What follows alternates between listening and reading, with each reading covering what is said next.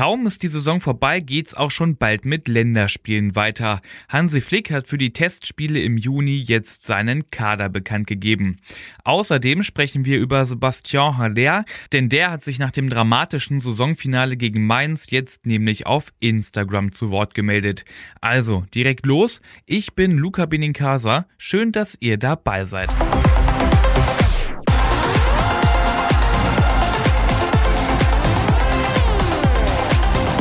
Sebastian Haller, der hat in dieser Saison definitiv die größte Geschichte geschrieben.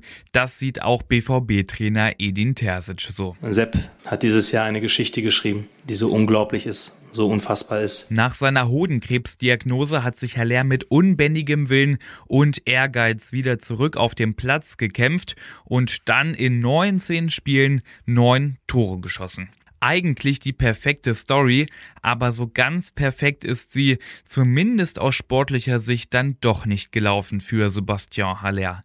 Denn dafür hätte er höchstwahrscheinlich ein Tor mehr schießen können. Allen voran geht es dann natürlich um den Elfmeter gegen Mainz. Macht Haller den Elfmeter rein, dann nimmt das Spiel vielleicht nochmal eine ganz andere Wendung. Vielleicht wäre Dortmund dann so auch deutscher Meister geworden. Aber diese Gedankenspiele bringen alle nichts. Sebastian Haller Blair, der hat sich jetzt genau dazu auf Instagram geäußert. Wir haben unseren Traum, euren Traum zerstört. Es ist schmerzhaft, das zu realisieren. Vielen Dank an meine Freunde, Familie und den unbekannten Leuten, die mich aufgebaut haben. Ohne euch wäre es nicht möglich gewesen, so Haller. Aber er richtet den Blick auch direkt nach vorn.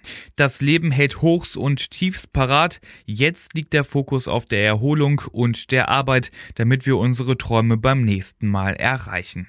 Und ich bin mir ganz sicher, so groß wie die Enttäuschung jetzt vielleicht noch ist für viele Fans und auch für Haller selbst, vor allem Sebastian Haller, der hat so viel in seinem Leben geschafft, von einem verschossenen Elfmeter wird er sich nicht unterkriegen lassen und stattdessen in der kommenden Saison hoffentlich Tore wie am Fließband schießen.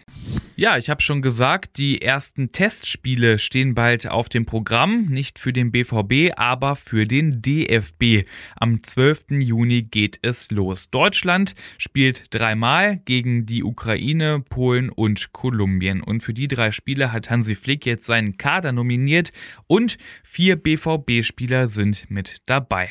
Nico Schlotterbeck, Marius Wolf, Julian Brandt und Emre Can. Karim Adeyemi und Niklas Süle, die wurden nicht berücksichtigt. Und wenn ihr euch jetzt wundert, was ist denn mit Yusufa Mukoko, da gibt's eine kleine Überraschung, denn Mukoko steht nämlich im Kader für die U21 Europameisterschaft. Genau, die ist ja auch noch. Am 22. Juni geht's da los.